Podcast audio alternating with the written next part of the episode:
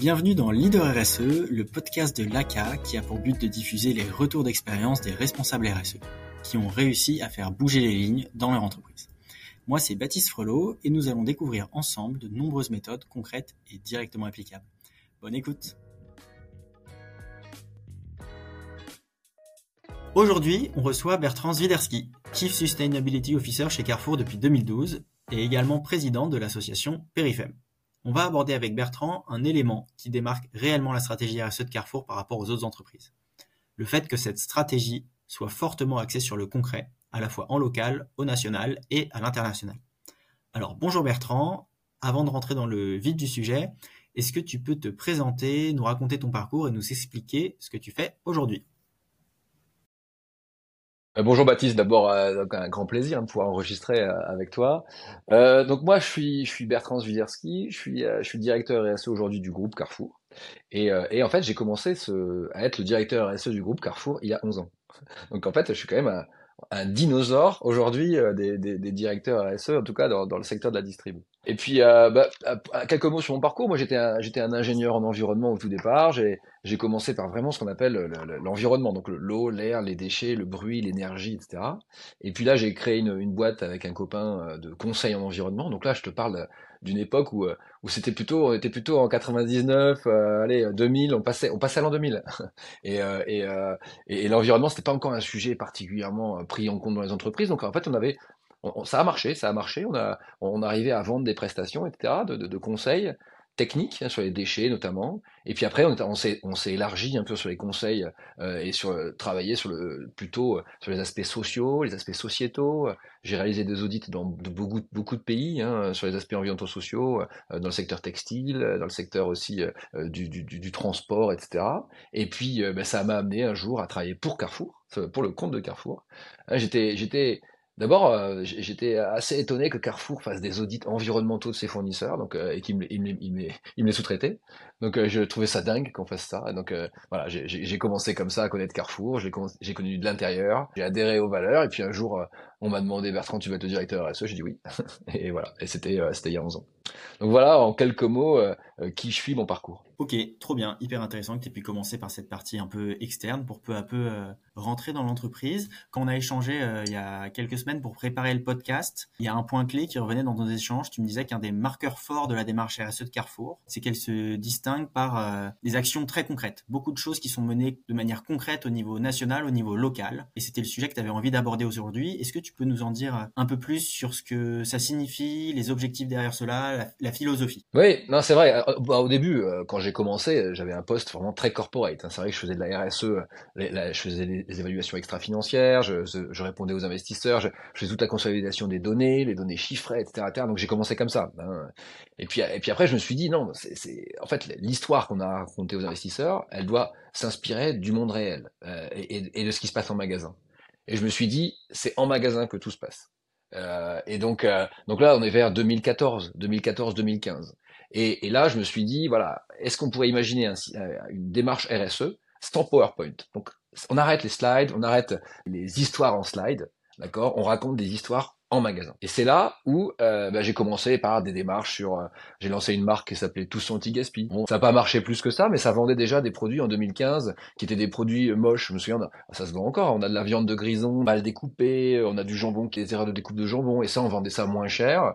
Et, et ça venait de PME, et Bon, voilà, ça a démarré un peu. Mais ça, c'était 2015. Hein, on démarre aussi avec un, concours sur quelles sont les actions de gaspillage alimentaire en magasin. Et donc là, c'est 2016. Je me souviens voir arriver, par exemple, Lucie Bache, hein, que je salue si elle nous écoute, euh, qui arrive dans le concours euh, organisé par Carrefour avec une solution qui est très simple et qui est en magasin. Et donc, et gagner le deuxième prix. J'avoue qu'elle n'a pas gagné le premier prix à cette époque-là, elle a gagné le deuxième prix. C'était déjà la, volonté de, de, se dire, voilà, il nous faut une responsabilité sociétale d'entreprise qui est une démarche très corporate, très tournée client. Et très tournée client veut dire qu'il faut les écouter, s'y interroger, et il faut que le client adhère à l'action qu'on met en place. Et pour qu'un client adhère à l'action que l'on met en place, eh ben franchement, il faut rester dans le dixième de seconde. Quand on fait un choix en magasin, vous avez deux types de lait, vous avez une bouteille de lait euh, classique et vous avez une bouteille de lait c'est patron. Hein, c'est aussi ça, c'est pareil. En hein, 2016, c'est là où on lance euh, avec Nicolas Chaban, que je salue aussi, hein, on lance euh, qui le patron en magasin dans tous nos magasins. Et vous voyez, quand on lance c'est qui patron, on lance dans tous nos magasins pour être visible à client. Ça c'est le point le plus important. Et si le client adhère au projet, eh ben c'est parti. Et ce que je disais, c'est qu'un client, lui, un consommateur de chez nous, hein, il a un dixième de seconde pour un choix. Quand il y a un choix entre une bouteille de lait A et une bouteille de lait, c'est qui le patron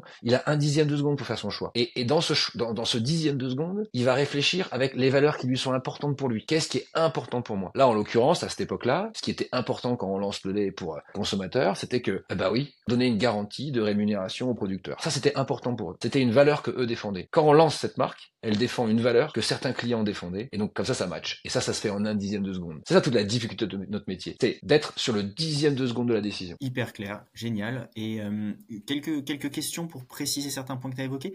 Euh, déjà, génial tout ce que tu dis sur la partie euh, que vous vouliez que la stratégie ne soit pas juste une stratégie PowerPoint, parce que c'est encore le cas dans un grand nombre d'entreprises aujourd'hui, malheureusement, où la partie concrète manque encore beaucoup. Et pour ceux qui ne connaissent pas, je précise que Lucie Bache est la fondatrice de, de Too Good To Go, qui est une application qui sert notamment sur les sujets d'anti-gaspi. Et quand même un sujet, enfin, tu dis, tu dis ça de manière simple en disant on déploie dans tous les magasins et c'est facile, mais mine de rien, pour rappeler peut-être à ceux qui nous écoutent, Carrefour, c'est combien de magasins aujourd'hui en France, dans le monde, et puis surtout, c'est une énorme diversité de, typologies de points de vente avec des tailles très variées, etc. Ça, rend quand même la chose particulièrement complexe, non? Bah, Ça rend la chose complexe. Il y, a plus de 13 000 magasins dans le monde, mais ça rend la chose complexe, et en même temps, ça, rend les, possibilités infinies. Ça veut dire que dans, le secteur, notre secteur, c'est le, domaine des possibles, il est, il est quand même très important. Ça veut dire qu'il faut le vouloir. Par contre, il faut le vouloir.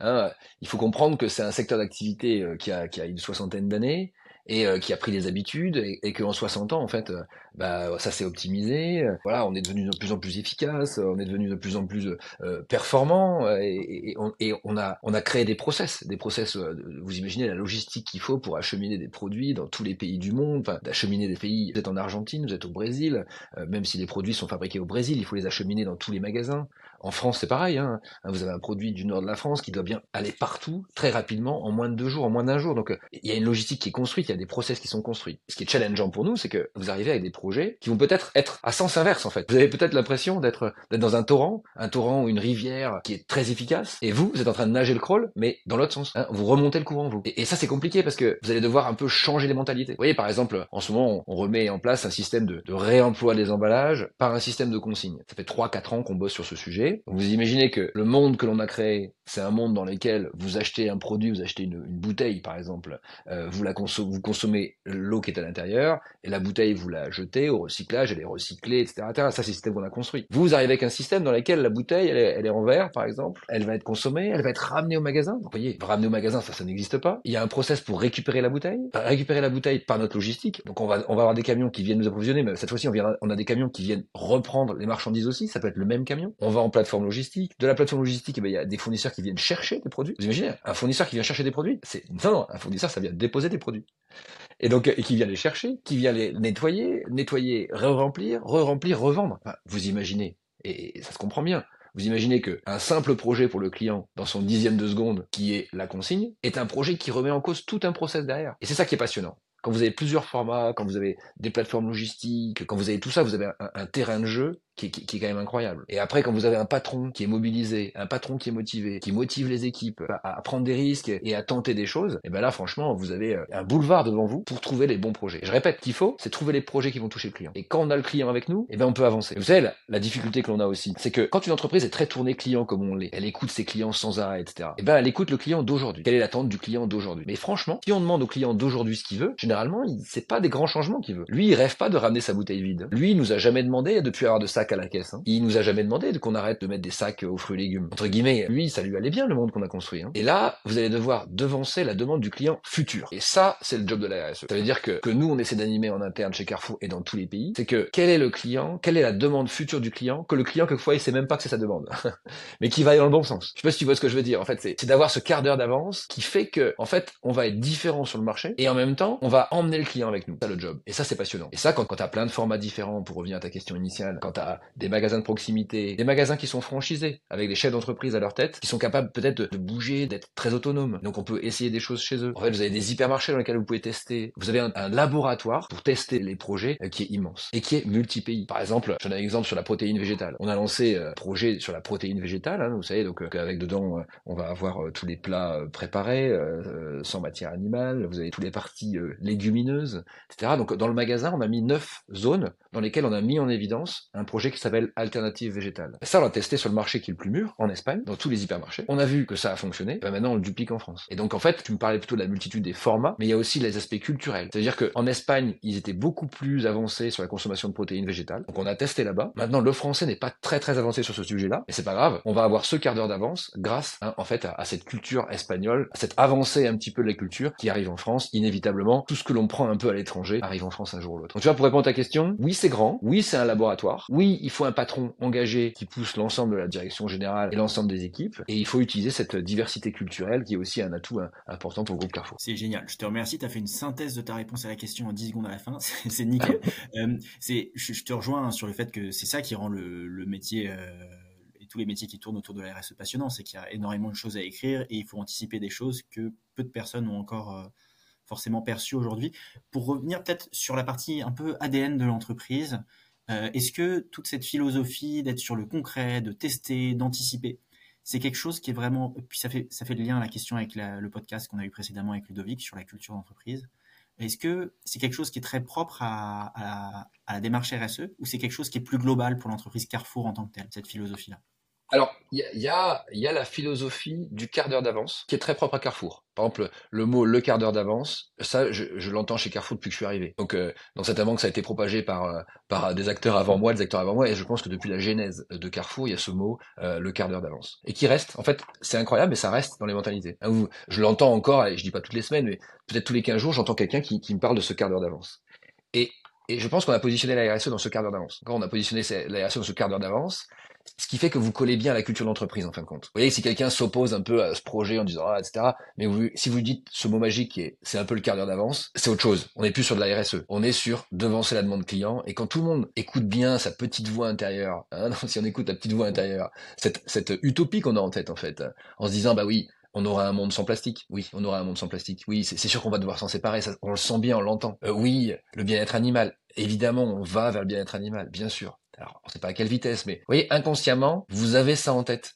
Vous avez ça, il y a une petite musique intérieure. Donc en fait, les gens s'opposent pas quand vous rentrez dans cette culture. Donc ça, c'est le premier point. Et ensuite, il y a quand même une culture, alors je sais pas si elle est propre à Carrefour, mais nous on a un métier très opérationnel. C'est-à-dire que pour réussir à parler à un directeur de magasin, pour réussir à parler à, un patron de son propre magasin, que ce soit un magasin de 50 mètres carrés, comme des hypermarchés, etc., il faut obligatoirement être très concret. Ces équipes-là, elles sont hyper opérationnelles. Leur métier, c'est de faire un magasin nickel, chrome, tous les matins, le même, avec une précision incroyable. Et donc en fait, il faut être dans le même langage. Et quand vous voulez être dans le même langage, ben voilà, c'est quoi le langage? C'est mettre un produit en rayon, mettre en évidence un produit, réussir à, à l'approvisionner, etc. Bah, vous restez dans le même langage. Donc il y a une culture quand même d'entreprise dans la distrib qui est très action, très action, action, action. Et c'est un peu ces deux choses-là qu'on a décidé nous la direction RSE d'utiliser, hein, cette quart d'heure d'avance et cette action. Et donc ça s'est traduit hein, quand on a lancé une campagne de communication sur notre notre démarche globale de transition alimentaire. La campagne de communication s'est appelée Act for Food, hein, donc de manière internationale. Donc c'est bien une action, c'est bien des actions. Il y a Act hein, pour l'alimentation et l'alimentation en termes de transition alimentaire. De, donc le programme s'appelle Act for Food. Donc vous voyez, il y a quand même un genre de, culture de l'action, de l'élément de preuve. Et puis après, sur la partie purement corporate, très honnêtement, depuis qu'on est un peu dans cette dynamique hyper concrète, sans slide, etc.,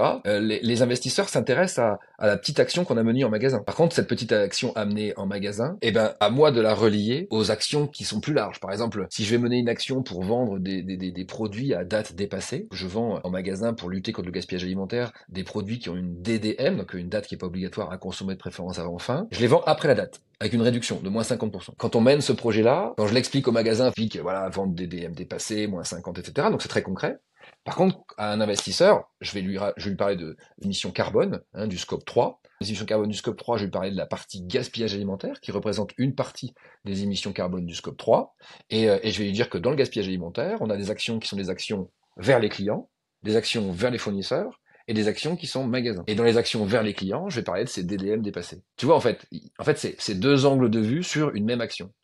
Et quand tu quand tu expliques à des personnes qui sont très corporate, aux investisseurs, etc., que en fait, eh ben, ils peuvent venir voir en magasin, et généralement ils y vont en fait en magasin, donc ils savent. Donc ils, ils relient l'action qu'ils voient eux quand ils font leurs courses aux grands enjeux sociétaux. Et c'est comme ça que, que je pense qu'on a gagné de la crédibilité euh, sur la démarche RSE, puisque c'est tout ça le challenge. Hein. C'est comment faire que les engagements que l'on prend, que ce soit des engagements sur le carbone, sur la biodiversité, sur la santé et nutrition, sur la diversité, l'équité, l'inclusion, que tous ces engagements-là, en fait, ils rentrent dans la vie réelle. Et que la vie réelle, elle s'explique aussi par rapport à ces grands enjeux. C'est comme ça qu'on gagne en crédibilité, à mon avis. Génial. Très, très, très clair. Merci beaucoup, euh, Bertrand, pour ces éléments-là.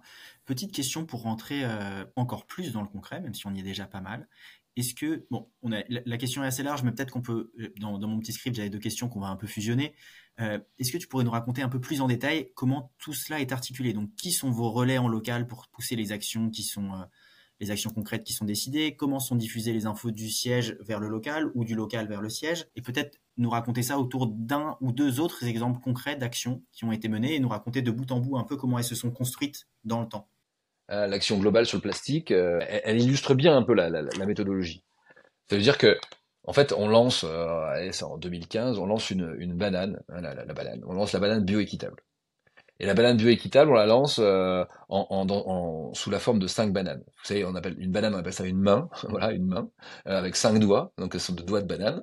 Euh, et donc on veut la vendre, voilà, dans une main de cinq. Donc on la met dans un sachet plastique. Et, donc ça se vend pas mal. On arrive à un quart de nos ventes, etc. Et puis on reçoit des remarques clients en disant ouais, la banane elle est bioéquitable, dans un sachet plastique, etc. Donc on cherche des solutions pour l'enlever, le plastique. Et on y met une petite ceinture. Alors je sais pas si la voyez en magasin, ça s'appelle un élastiband. On y met une ceinture, c'est écrit bioéquitable dessus, donc on peut vraiment différencier la banane bioéquitable d'une banane conventionnelle, parce que c'est quand même ça l'enjeu. Hein. Euh, en caisse, il faut vraiment, on a l'obligation de différencier. Et on la met avec cette, euh, cette, euh, cette ceinture. Et là, bam, directement les ventes augmentent. Donc ça veut dire qu'en supprimant le plastique, on a, on a réussi à faire adhérer de nouveaux clients. Alors ça, là, là, on se dit qu'il y a un truc à faire sur le plastique on fait sur le plastique euh, de manière générale, aux fruits et légumes. Pareil sur le concombre. Le concombre, on enlève, vous voyez bien, tu vois le, concombre qui peut être entièrement sous plastique là. Hein, donc, euh, eh ben, celui-là, on enlève le plastique et on se rend compte qu'en effet, on a une adhésion consommateur. Donc c'est exactement ce que je t'ai raconté tout à l'heure, c'est que là, quand il y a adhésion du consommateur, on y va. On y va, on se dit euh, là, il y a quelque chose à faire, et puis c'est comme ça qu'au fur et à mesure, on se pose la question de qu'est-ce qui est comme plastique le plus irritant pour le client? Qu'est-ce plastique vraiment qui, le, client dit non, non, j'en veux pas de ça. Donc il y a tout le plastique sur les produits et légumes, les fruits et légumes bio. Et donc là, on enlève euh, sur les pommes les lots, les lots de 6, on fait des lots de 6 euh, en boîte de carton, euh, on enlève sur les tomates, on enlève sur la tomate cerise, on le fait quelquefois avec des grands fournisseurs, on le fait quelquefois tout seul, etc. Et puis au fur et à mesure, bah, vous voyez que la démarche elle a grossi, que des concurrents sont mis, etc. Il y a même une loi hein, qui a obligé à tout le monde à le faire. Hein, et, puis à, réduire le, plastique dans les fruits et légumes. Hein, c'est une loi qui est arrivée bien après, mais qui a, demandé à tout le secteur de la distribution, ça s'appelle la loi AGEC, hein, de supprimer ces, plastiques autour des fruits et légumes. Mais, vous voyez par exemple, le filet, il y a un filet, euh, le filet plastique qui regroupe par exemple les aubergines, euh, ou le filet plastique qui regroupe euh, les oignons, etc. Ben ça, il a fallu créer des nouveaux trucs. Il a fallu créer en fait une nouvelle matière qu'on appelle le lyocell, qui est un genre de fil et, euh, et qui fait, qui, qui cette fois-ci il est en cellulose et qui est pas, en, pas en matière plastique et qui permet de, créer ces filets. Et, en fait, euh, et, certains fournisseurs ont joué un peu avec. Sur, les aubergines, par exemple, ils l'ont mis plutôt mauve, le filet. Euh, ils, ont changé sur les couleurs, etc. En fait, ils ont, su saisir une opportunité. Donc en fait, à une contrainte qui était d'enlever le plastique, certains ont, vu ça comme une opportunité. Et ça, ça, ça a créé un nouvel écosystème. Et puis après, on s'est dit, bah, ça peut aller plus loin, en fait. Pourquoi on n'enlèverait pas le plastique sur le non alimentaire Et donc, on a enlevé le plastique sur les piles, on a enlevé le plastique sur les ampoules, on avait déjà commencé à enlever le plastique sur le textile, vous savez, le linge de lit, etc. Eh ben, on a enlevé le plastique sur tout, tout, tout le textile. Et maintenant, euh, je sais pas si tu te souviens, mais des chemises dans la grande distribution, elles étaient vendues avant dans un, dans un sachet plastique, dans un blister. On ne pouvait pas toucher le tissu. Maintenant, une chemise chez Carrefour, elle se vend sans aucun sachet plastique, euh, elle se vend euh, voilà euh, libre en fait. Chacun peut toucher le tissu et choisir la chemise qui lui convient. Voilà, c'est vraiment une démarche de fond qui a fait notre démarche zéro plastique. On a pris un engagement de moins 20 000 tonnes. Hein, donc là, on en est à moins 17 000. On a bientôt atteint l'objectif. Hein, moins 20 000 tonnes 2025. On est à moins 17 000. On compte ça dans tous les pays du groupe. Hein, c'est pas uniquement la France hein, qui a fait une loi, mais il y a aussi tous les autres pays qui suivent.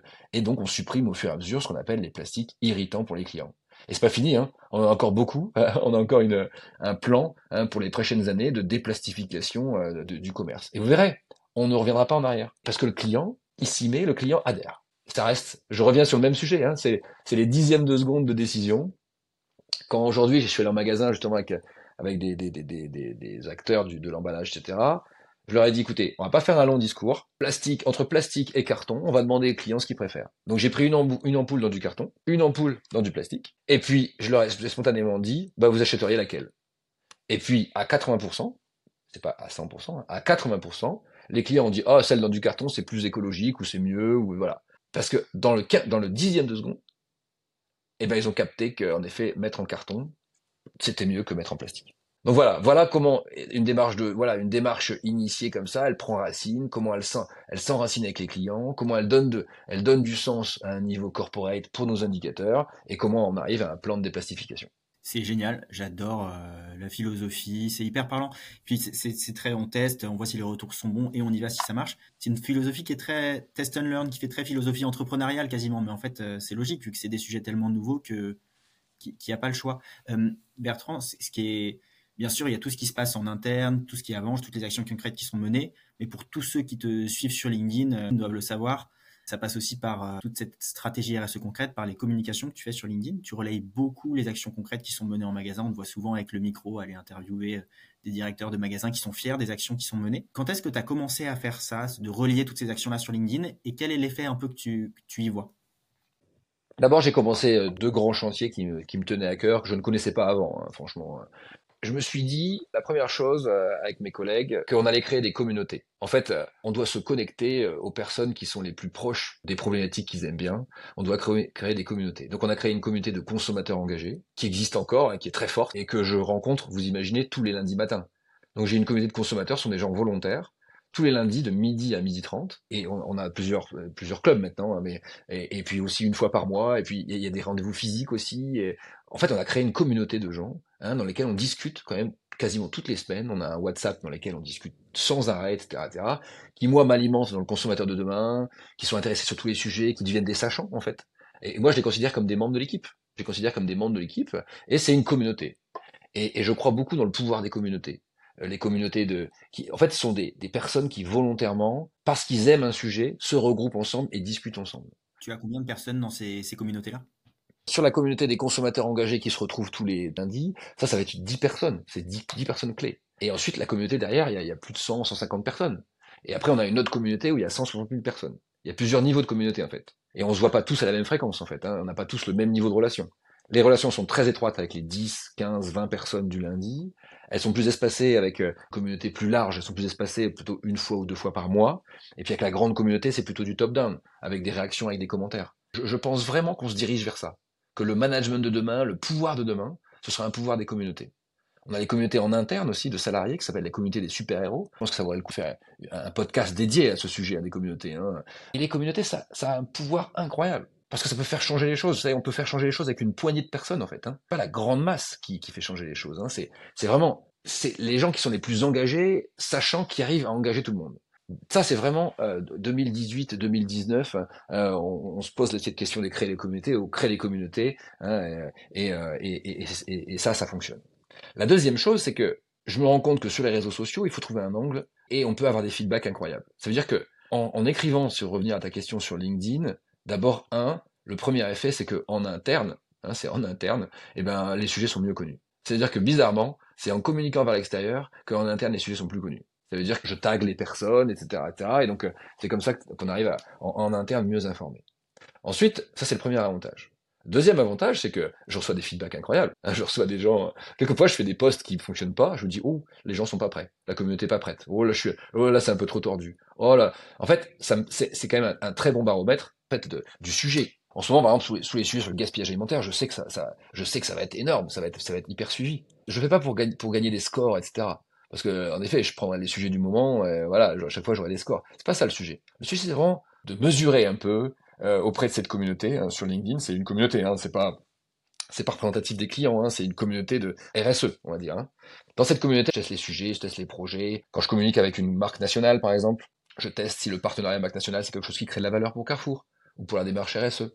Hein, quand je communique sur la marque Carrefour, je regarde si ça, si les gens adhèrent plus ou moins, hein, si les gens mettent plus de commentaires. Tout ça, quand même, je le regarde. Et puis après, c'est un ça c'est mon deuxième point. Après, c'est un outil d'influence quand même.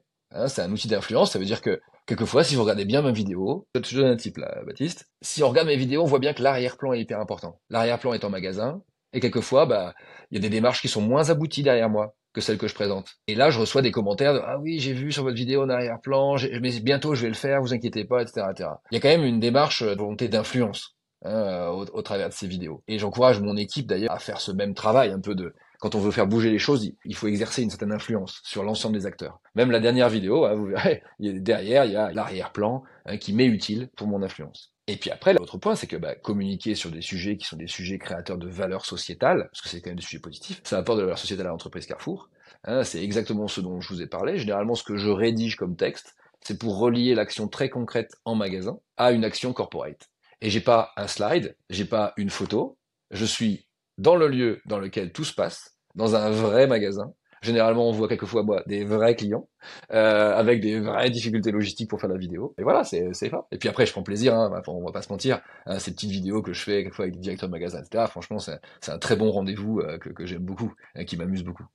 Super intéressant, hyper aligné avec tout ce que tu dis. La valorisation, c'est quand même un élément essentiel qui est souvent mis de côté, alors qu'elle a un rôle de rendre fiers les collaborateurs et de donner envie aux autres de passer à l'action aussi, qui est, indispensable.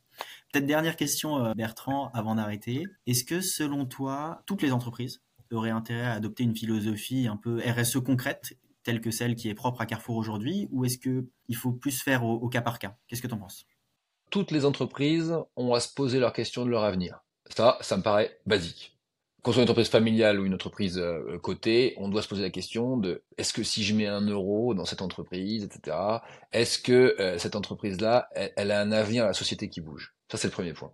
Le deuxième point, chaque entreprise doit regarder la société qui bouge. Souvent, euh, quand on est dans son monde à soi, on oublie de regarder peut-être euh, à côté, euh, on oublie de voir que bah, quand les gens viennent manger à la maison, bah, ils sont plus flexitariens, par exemple, on s'en rend compte. Puis euh, en entreprise, bah, on se rend pas bien compte, on, continue à faire comme avant. Ou bien par exemple, on voit qu'à la maison, où ses amis, ils achètent de plus en plus d'occasions, des matériels d'occasion, ils achètent plus des vêtements d'occasion, etc., etc. Mais bon, on l'applique pas à sa propre entreprise. Y a, donc le deuxième conseil, c'est le deuxième, c'est que tout le monde doit regarder un peu la société qui bouge. Hein, et cette société, elle bouge dans un sens qui est sociétal. Je parle pas des individus hein, qui sont pas encore tous convaincus à l'écologie, il y a encore des climato-sceptiques, il y a encore tout ça. Mais la société de manière globale, elle bouge vers un monde plus sociétal. Donc euh, ça, ça me paraît important. Et puis après, chaque entreprise, elle devrait euh, créer une équipe comme l'équipe de la direction RSE hein, que je salue. Ils sont vraiment, voilà, ils, sont incroyables dans, l'équipe de direction RSE élargie. Je parle pas que de la direction RSE de, Carrefour, mais tous ceux qui, qui font la communauté RSE de Carrefour.